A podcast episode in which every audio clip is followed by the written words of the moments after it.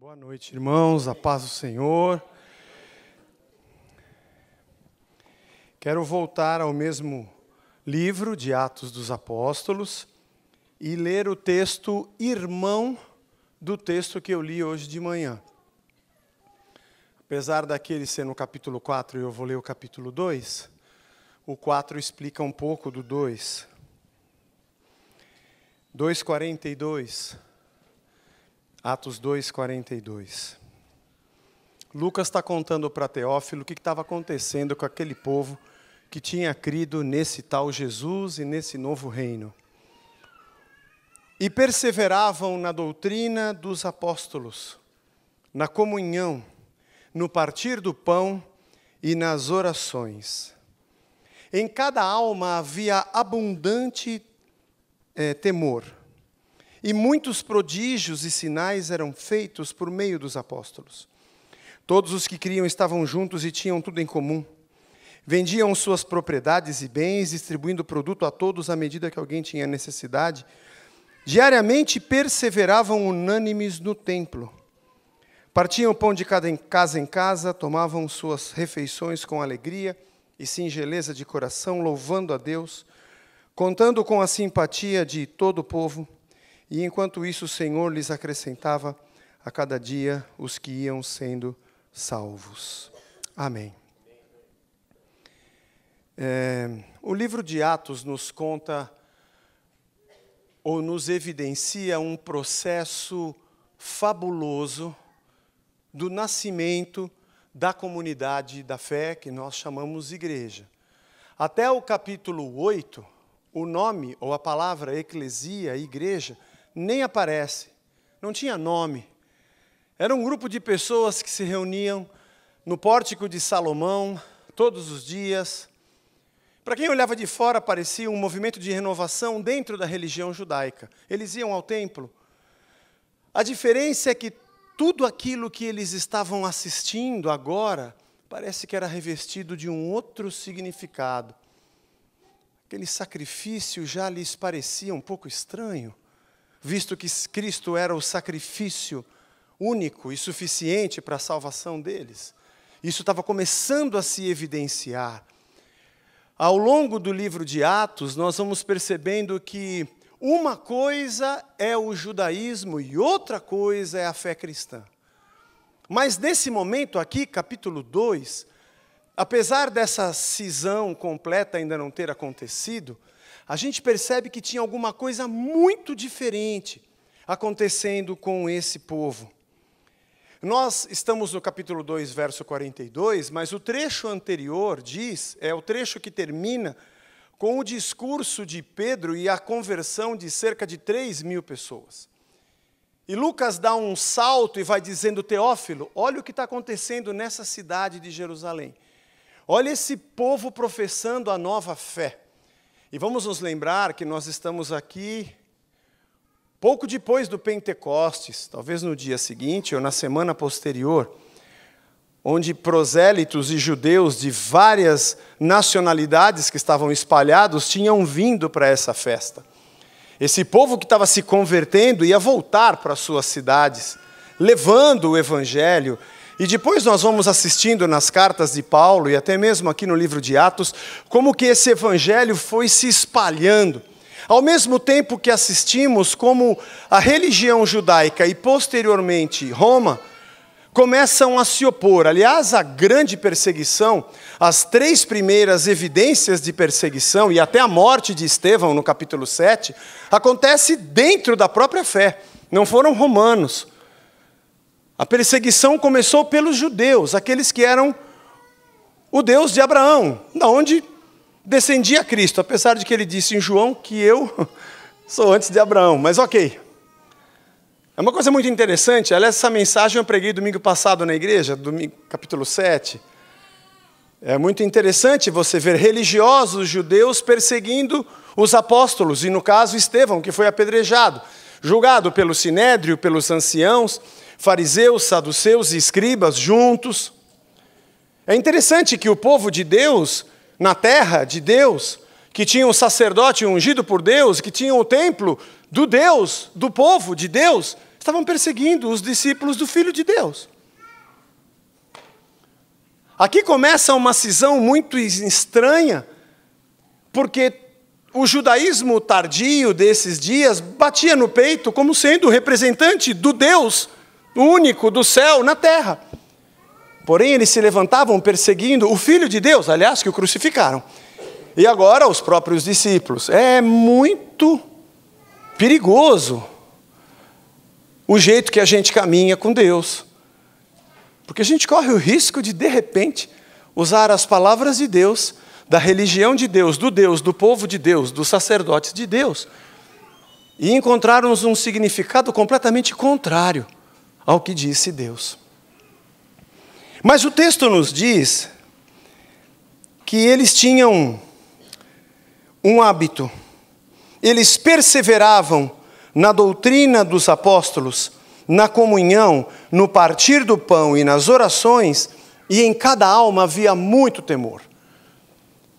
Eu gosto muito de ficar esmiuçando um pouquinho, ler no original, o que quer dizer esse termo, qual a força desse termo. Eles perseveravam, nós podemos dizer, ah, legal, estavam sempre juntos. É mais do que isso.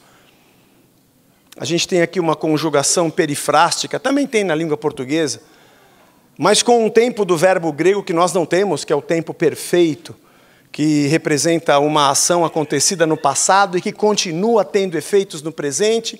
Mas o interessante é que, somado ao verbo ser, ou seja, eles não estavam perseverando. Se nós pudéssemos traduzir isso mais esmiuçadamente para a língua portuguesa, nós iríamos dizer: eles eram gente de perseverança que continuavam perseverando o tempo todo. É que a gente só traduziu como perseveravam, mas a coisa aqui é forte.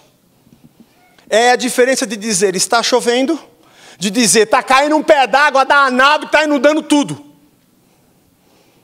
A perseverança tinha a ver com o estado dessas pessoas. Eles não, é, não era gente que estava perseverando, eles eram pessoas da perseverança. Aliás, eles eram perseverantes pela sua natureza. É assim, mais ou menos, que o texto original diz para a gente. Mas é óbvio que é assim, tem tudo a ver com o que a gente crê. Uma coisa é o judaísmo e a lei de Moisés, outra coisa é o evangelho e a transformação de Cristo. Eles eram gente de perseverança, diz o texto, na doutrina dos apóstolos, que era o discurso da ressurreição. A palavra ressurreição, das que mais aparecem no início do livro de Atos, eles davam testemunho da ressurreição, obviamente, falavam da nova vida, falavam do novo nascimento em Jesus, e eles continuavam fazendo isso. Quando você lê as três narrativas das três perseguições, Pedro e João, depois todos os apóstolos e depois Estevão, eles são levados às autoridades que ficam indagando e dizendo: vocês não podem continuar falando que esse tal Jesus ressuscitou. O problema deles é esse negócio de nós ter matado esse cara e esse cara está vivo de novo. E o pior é que um nós conseguimos matar, mas agora é 3 mil, 5 mil, como é que vai fazer? Porque esse Cristo está vivo dentro de todos. E essa é a grande revelação do Evangelho. Paulo diz que é um mistério que estava oculto por séculos e que foi revelado. Cristo começou a morar dentro da gente. É fácil crucificar o Filho de Deus em carne e osso, mas como é que você vai crucificar o Espírito que habita em mim? Esse é um mistério da igreja. É a união de um monte de gente que não são mais elas, mas há um Deus morando dentro delas. Não tem a ver com obediência, tem a ver com transformação. Eles perseveravam no evangelho da nova vida em Cristo. E essa tem que ser a nossa perseverança. Evangelho, evangelho, evangelho. Eu digo para os meus alunos em São Paulo, eu só prego o evangelho. Não importa se ele está escrito no Antigo ou no Novo Testamento. Eu só prego o evangelho. E quando alguém diz assim para mim, lá na sua igreja você prega só o Evangelho? Eu digo, só? O Evangelho é o anúncio do reino, é o anúncio da minha nova vida, da minha salvação, da minha morte, da minha ressurreição, do meu novo coração, da minha nova mente, do novo ser ao qual me transformei a partir de Cristo. Ele aponta para um novo reino, para uma nova sociedade, para uma nova humanidade. Ele é o futuro que invadiu o presente. Aquela esperança da eternidade, do novo céu, nova terra, onde não haverá dor, não haverá lágrima, não haverá choro, não haverá pecado, onde a terra será redimida, ainda não está acontecendo, mas para nós já está, porque o futuro invadiu o presente. Eu fico imaginando, não sei como foi cada um na sua imigração aqui para o Canadá, mas quando você tem no Brasil alguém mudando de país, geralmente é assim. Ele já vendeu tudo. Vendeu casa, vendeu, não tem mais nada. Está morando na casa do pai, com passagem na mão. Aí, cada dia da semana, tem um grupo de amigos, o grupo da igreja, o grupo do trabalho, a galera da formatura, que vai se encontrar para se despedir. Não é assim? É assim. E o povo começa a falar, no meio do jantar, fala do, de como é que está a política, da eleição. Você pode até falar, mas a tua cabeça está no Canadá, a tua cabeça não está mais lá. Você fala, come com eles, dá risada, mas não é mais a sua realidade. Você está lá ainda, mas não é mais a sua realidade. Eles falam do preço da gasolina, mas você já pesquisou o preço da gasolina aqui. Eles estão falando de quanto custa a conta de luz, mas a tua preocupação é quanto custa aqui. Eles estão reclamando do aluguel que teve reajuste, do, dos impostos, e você fala, ah, legal, e continua comendo a pizza, porque a tua cabeça está no preço do aluguel aqui. Aliás, você já fala algumas expressões em inglês, outras em francês, e você começa a bater papo com eles e falar muita coisa daqui que você ainda não viu, Niagara Falls, vou jogar um pouquinho na roleta, eu vou dar, vou fazer alguma coisa aqui no Canadá, eu vou visitar, vou ver a neve. E eles falam assim, irmão, você só fala do Canadá? Mas é que eu estou indo para lá, eu não sou mais daqui. Essa gente não era mais daqui. Eles perseveravam no evangelho do reino, e eles tinham uma tradição judaica os achatando e o Império Romano os escorchando, mas a cabeça deles girava no futuro que tinha invadido o presente. O texto também diz que eles perseveravam na comunhão. E a comunhão, ela tem essa, esse termo, koinonia, ele tem um, um componente de coparticipação. Aliás, a palavra koinonia é utilizada nas epístolas, Paulo usa em Romanos, usa em Gálatas, Pedro também usa, no sentido de que quando eu estou em comunhão, eu estou participando junto com você do que você vive. Isso não era uma atitude, isso era o que eles eram, era a natureza deles.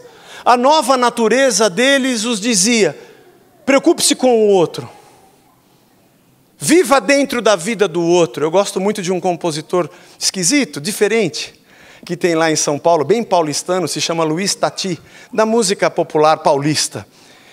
É, e ele é um, ele é um poeta, as, as, letras dele são incríveis. Ele não faz muito sucesso, ele está no underground da MPB, pouca gente conhece. Mas eu, teve até um evento dele lá no Ipiranga, um dia no Sesc, e eu fui com a minha esposa. Falei, Bruno, você vai comigo, você tem que ver esse cara aqui. Luiz Tati e Nausete. Não sei quantos aqui já ouviram, mas procurei. E tem uma música dele que diz assim: Fui morar de favor nesse seu coração. Me alojei num lugar que era quase um porão. Mas morar num coração nos refaz. Quando você bate, eu sinto a pulsação. Quando você ri, eu também sinto a alegria. Eu fui morar de favor nesse seu coração. Você me aceitou dentro dele. Isso é uma comunhão, é algo muito profundo.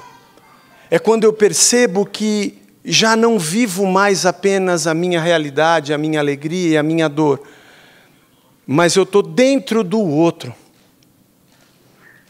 Eu vivo a vida dele. O texto também diz que eles perseveravam no partir do pão, eles comiam suas refeições com singeleza de coração, de casa em casa. O que era de um não era mais só de um, era de todo mundo. Bom, afinal de contas, foi o que Jesus ensinou a gente a orar, né? Vocês não vão ser como os hipócritas que acham de muito repetir serão ouvidos. Você, quando for orar, entra no teu quarto, fecha a tua porta e ore assim: Pai nosso, pera, Senhor, posso fazer uma pergunta? Pode? Sermão do Monte. Entra no seu quarto, fecha a tua porta e ore assim: Pai nosso. Fala, Zé. Não, só uma pergunta, não queria interromper o seu discurso. É que o senhor mandou entrar no meu quarto, fechar a minha porta sozinho, por que eu não oro o Pai meu? Se eu estiver na igreja, eu oro o Pai nosso. Porque somos nós. Mas é que eu estou sozinho. Primeira pessoa do singular. Meu pai. Não, não, Zé. É nosso mesmo. Porque depois que você me conheceu, não é mais só você. Agora você é parte de um corpo. Ah, tá. Senhor, o meu pão. Não, o meu pão não. É o pão nosso. Porque todo pão que pingar na tua mesa, você tem que ter certeza que nunca mais ele vai ser só seu. Ele é mais de mais alguém. E quando você pecar e achar que você é o pior da terra, ou quando você achar que o teu irmão pecou e você é melhor do que ele, ore assim: perdoa as nossas ofensas. Aliás, como foi muito bem pregado hoje pela manhã, ninguém consegue pagar. Eu te trato bem quando você peca contra mim, porque eu já sei o quanto eu já pequei contra Deus, e aqui no chão da vida só tem devedor. Eles perseveravam nessa comunhão, no partir do pão. E diz o texto que eles eram perseverantes, gente de perseverança nas orações. Significava que a vida deles era uma vida de oração. A válvula da nossa alma, o momento em que nós somos verdadeiros diante de Deus. Você quer conhecer bem uma pessoa? Ore junto com ela. O jeito que ela fala com Deus, você vai perceber o tamanho da intimidade, o tamanho da humildade, o tamanho da simplicidade. Você vai conhecer qual é a soteriologia que ela crê, você vai compreender como é que ela crê a, a pneumatologia, o espírito, vai perceber se ela é arrogante ou não. Você consegue perceber. O jeito que um filho trata o pai diz tudo sobre ele. E quando alguém persevera em oração em conjunto, é porque eles se conheciam muito. Os defeitos, as virtudes, eles eram pessoas de perseverança constante em tudo aquilo que haviam recebido dos apóstolos. E diz o texto que de tal forma isso, isso acontecia e que muitos sinais e prodígios eram feitos por intermédio dos apóstolos. E aqui cabe algo muito especial. A narrativa do capítulo 2 e todas as outras contam muitos milagres que aconteciam e que aconteciam no seio da comunidade, de pessoas que eram curadas, de gente que era liberta. E o interessante é que o texto diz que aquilo acontecia pelas mãos dos apóstolos, mas a glória era sempre de Deus. Eles glorificavam a Deus porque não estava no currículo do apóstolo o milagre que ele fez, mas no currículo dele estava escrito quem fez. E eu creio que quando a gente vê muita bênção e muita graça de Deus, nós precisamos ser transformados. Nós estamos aqui há, há dois dias, ainda temos amanhã até a hora do almoço. Então a gente convive, bate papo, conversa com um, com outro de várias cidades do Brasil, e a gente vai conhecendo, conhece um pouco as histórias, o que Deus fez, e é tão maravilhoso o convívio da igreja. Pastor Seni está contando aqui quem conseguiu os papéis, as bênçãos que estão sendo liberadas, o que Deus está fazendo, como isso é maravilhoso. Sabe o que, que eu e você temos que fazer? Tirar as sandálias dos nossos pés, porque essa aqui é uma terra santa. Porque isso aqui não é coisa de gente, não. Isso aqui não é coisa de homem, não. Isso aqui não é o Zé, não é o João, não é o Seni, não é a gente que está produzindo isso aqui, não. Misericórdia. Não somos nós. Enquanto nós estamos ali almoçando, batendo papo das coisas maravilhosas que aconteceram aqui, Deus tá, continua fazendo. Enquanto você conversa com alguém, enquanto você troca a sua experiência e edifica uns aos outros e oram uns pelos outros, a igreja está viva. Ela está. E não tem, eu não tenho controle disso. Eu não posso dizer foi porque eu preguei, foi porque eu orei. Ok, eu até preguei, até orei, mas isso não é obra minha. E aqui entra o temor, porque o texto diz que em toda a alma havia muito temor. O princípio da sabedoria. O medo somado com um respeito em submissão plena, temor. Deus do céu, tem misericórdia. Porque isso aqui não sou eu que estou produzindo. E quando a gente olha para tudo que Deus está fazendo na igreja, a gente tem que ter temor. E tirar as sandálias dos pés. E nunca achar que somos nós que estamos produzindo coisa, coisa alguma. Nós podemos cantar, nós podemos pregar, nós podemos compartilhar, mas tem um elemento sobrenatural do Espírito que está agindo aqui sem controle. As rédeas estão nas mãos deles e Deus dele e ele está agindo. Por isso esse povo tinha temor. Temor de que isso, no capítulo 5, Ananias e Safira não tiveram temor, foi muito bem lembrado hoje, e Deus. Como é que eu explico isso? Do jeito que está escrito, não precisa explicar, não, é só ler. Já no comecinho já tinha gente querendo dizer, não, eu compro, eu pago, eu trago, guarda um pouco para mim. E Pedro falou, o quê? O campo não era teu? Continua com ele, rapaz. Você não vendeu, o dinheiro não é teu, gasta você. Agora que conversa é essa de você querer? Acho que você viu o Barnabé no versículo anterior, dizendo que trouxe aos pés dos apóstolos. E Barnabé foi um homem proeminente dentro da comunidade. E você está achando que você vai comprar a sua posição ministerial com grana? Bateu, fechou o paletó de madeira. Demorou um pouquinho, veio a Safira, que tinha ido no shopping, toda emperequetada, fez a harmonização facial, toda hora fala da harmonização facial. Fez a unha, etc. Chegou, fala, Pepe, você viu? Meu marido, você vendeu, portanto, aquele campo? Vendi, vendeu nada. Aqueles all-star ali na porta, ó, os caras carregaram o seu marido, vão levar você também. Puf. Isso aqui é coisa séria. Isso aqui não é projeto de homem. Eu não sei o que você pensou quando você saiu do Brasil para vir para cá. Você fez seus planos? Você traçou suas metas? Você arrumou seu trabalho? Você montou sua empresa? Você construiu sua vida? Você acha que é você? É. Deus está fazendo alguma coisa. Tenha temor. Deus está agindo no que você não vê. Tem gente aqui nesse país que vai conhecer um pouco mais de Cristo e do Evangelho através de um mineiro, de um goiano que saiu de lá para tentar a vida e que talvez tenha sido tratado como um reles serviçal, mas ele está cheio do reino e cheio do Espírito. E a gente tem que ter humildade, porque é Deus que está fazendo, não sou eu. Eles tinham temor.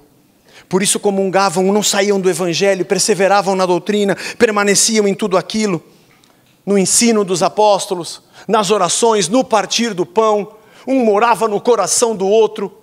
Mas tudo isso, gente, eu preciso dizer para você, até esse ponto, e aliás em todos os pontos, nós não temos nenhuma evidência de que os apóstolos tivessem trazido uma tábua de regras a serem seguidas pela comunidade cristã, que nem chamava igreja nessa época.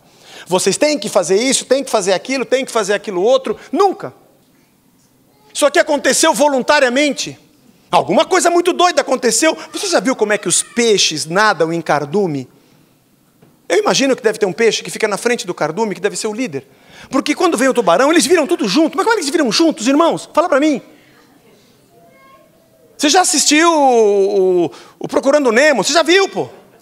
Não tem nenhum na frente falando, agora, para a esquerda. Não tem. Você já percebeu isso? Parece que todos eles tomam a mesma decisão ao mesmo tempo sem ter um líder. É um instinto coletivo que mostra um comportamento do grupo e não do indivíduo de maneira louca. E peixe nem fala. Se falasse também ninguém ouvia, porque está embaixo d'água. E as moléculas não se movimentam da mesma forma como se movimentam no ar. E eles não sabem falar, só abre a boca para engolir água e cuspir água.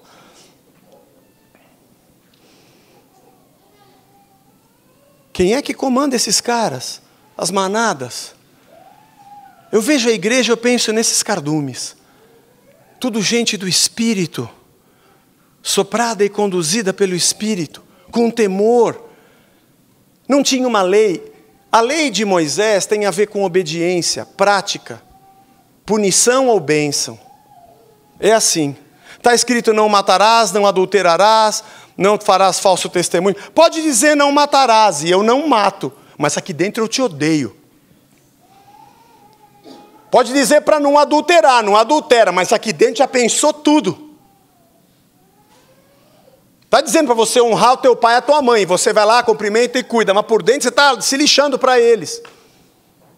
A lei não transformava o ser humano, ela só apontava a direção e dava a referência para obediência ou para alertar pelo erro. Ela só apontava o defeito. Mas o evangelho de Jesus é pior que a lei de Moisés. Vocês ouviram o que foi dito? não adulterarás. Eu, porém, vos digo: quem pensar em adulterar já foi. Aí complicou, hein, Jesus? Aí complicou. Vocês ouviram o que foi dito: não matarás. Eu, porém, vos digo: aquele que odiar o seu irmão já pecou. Ô, oh, Jesus, mas aí você entrou aqui na cachola, aí não tem como eu te enganar. É. Eu não quero mais saber o que você faz, eu quero saber quem você é. Porque a lei me permite ser alguma ou fazer alguma coisa que eu não sou, mas o evangelho não me permite isso. Essas pessoas eram gente de constante atitude porque foram transformadas por Cristo, na imagem de Cristo, como Paulo diz, de glória em glória, pelo Espírito, transformados na imagem do Filho, a cada dia. Evangelho fala sobre transformação e não sobre obediência. É muito comum lá na igreja chegar alguém e dizer assim: como é que funciona aqui? Como é que funciona? É a igreja, porque a pessoa passa por tantas igrejas, cada uma tem um sistema, um método, um jeito de ser. Como é que canta? Levanta a mão, aqui ou não levanta a mão? Aqui ajoelha ou não ajoelha? Aqui tem campanha ou não tem campanha? Tem oferta especial? Tem dízimo ou não tem dízimo? Vem com envelope ou com cartãozinho? Ela está procurando saber qual é o método para que ela obedeça ao método. Mas Jesus não quer te dar um método. Se Jesus viesse para nos dar um método, não viria o Filho de Deus, viria outro profeta com outra lei para ser cumprida. Ele veio para morrer, ressuscitar e entrar dentro de nós, para mudar o nosso jeito de ser. Ele não está preocupado com o que você faz. Não, Zé. Não. Vou beirar a heresia. Deus não está preocupado com o que eu faço? Não. Ele está preocupado com quem você é. Porque pode ser que você faça um absurdo, mas você não é um absurdo. Você tropeçou, você se enganou, você naquela hora, mas rapidamente você volta aos pés da cruz e se arrepende, porque você é de Cristo. Deus não é um professor de criança que sai correndo dizendo isso pode, isso não pode. Quando alguém me pergunta, Zé, aqui na igreja pode? Eu digo pode. Eu nem deixo ela acabar de perguntar. Oh, mas eu ia falar se pode ter duas mulheres. Eu falo, pode. Pode. A pergunta não é se pode ter duas mulheres. A minha pergunta para você é por que, que você quer ter duas se você é de Cristo? A pergunta não é se pode usar droga ou não. Pode, você pode fazer o que você quiser. Você acha que eu sou polícia de gente grande para sair correndo atrás de você e ficar, isso não pode, isso não pode, isso não pode. Eu estou aqui te dando um evangelho. A minha pergunta é por que você quer fazer isso? Eu não vou ficar aqui te policiando do que você quer fazer. Você quer roubar, maltratar, adulterar, dar um golpe na praça? Não venha depois dizer que o pastor deixou. A responsabilidade é sua. Faz o que você quiser. Mas o que você faz demonstra quem você é e não o contrário. Não o contrário.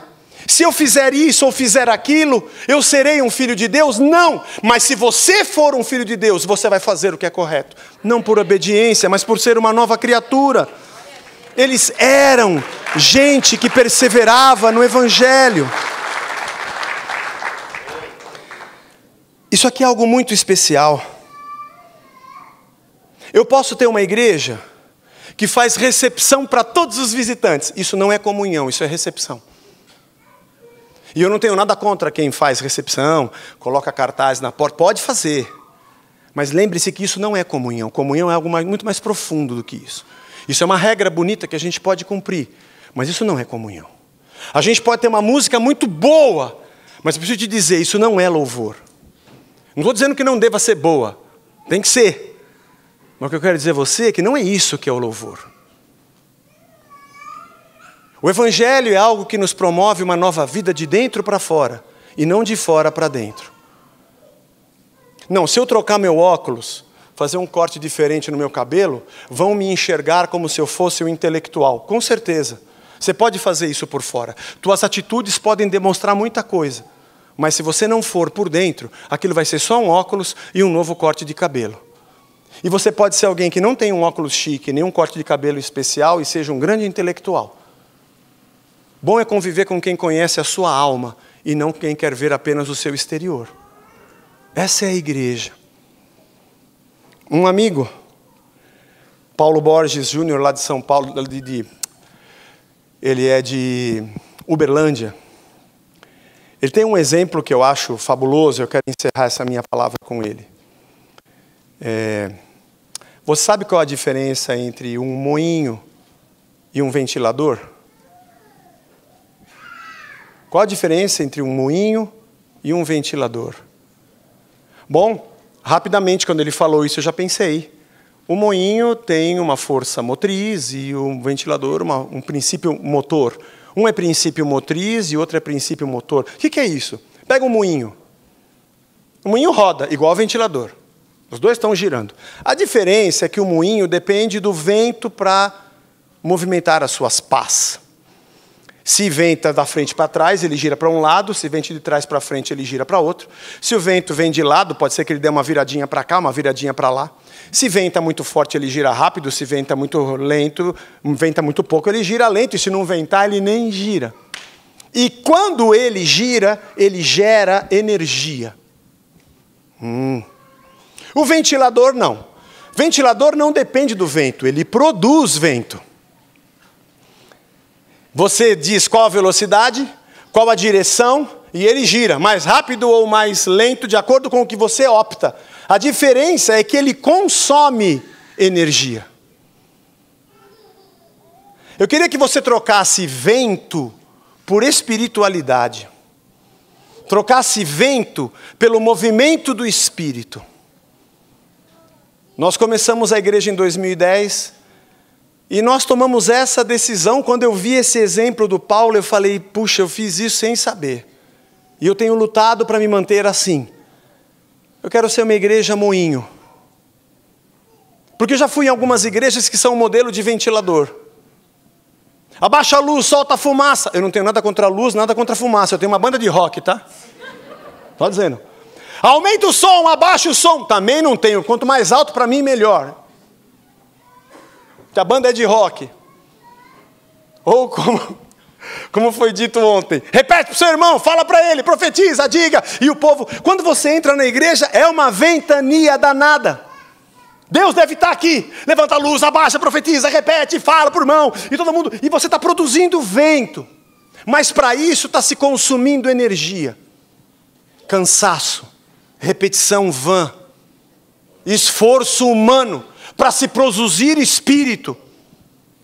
Se você fizer assim, se você orar assim, se você ofertar assim, vai acontecer. O que eu faço impulsiona Deus a repetir para mim o que eu preciso.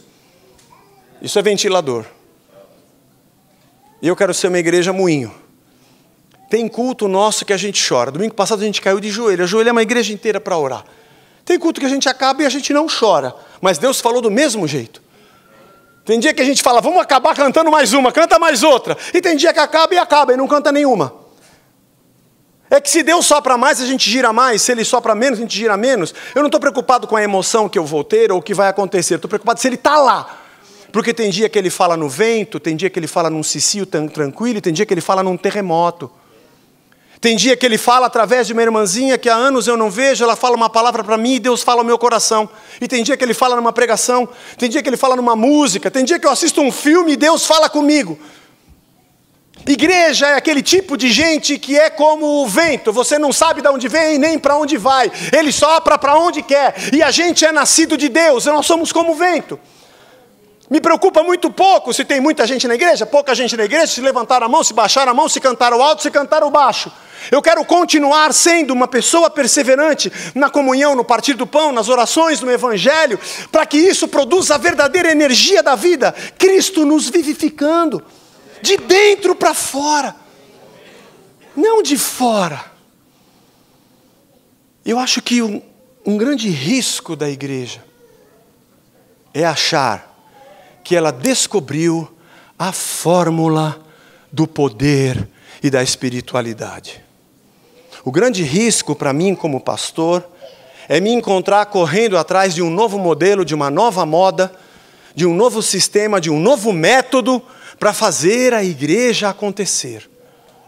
Temor. Isso aqui é coisa do espírito. Cala a boca, Zé. Baixa sua mão. Baixa a crista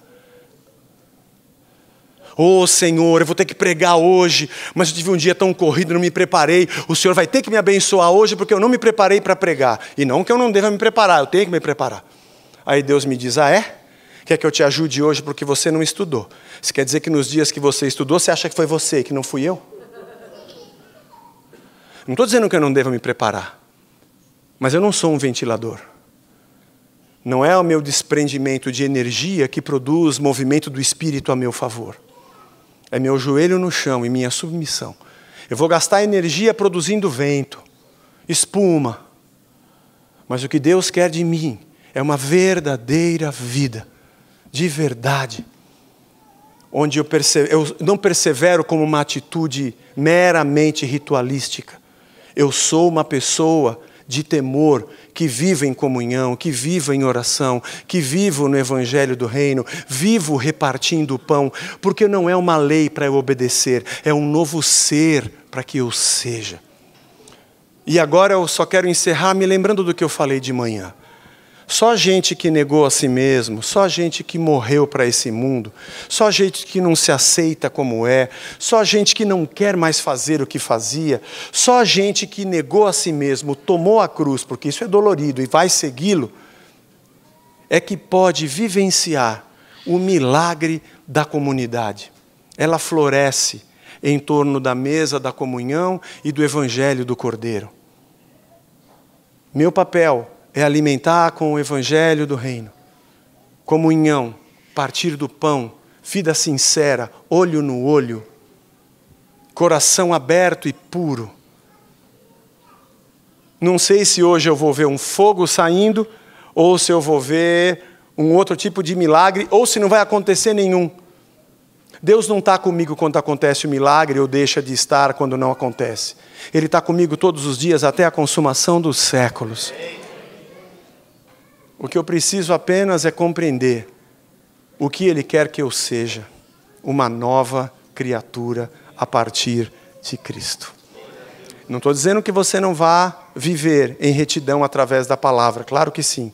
Mas não porque ela está te mandando como quem obedece uma lei de, de, dentro, de fora para dentro. Quando a gente lê a Bíblia, ela está lendo a gente.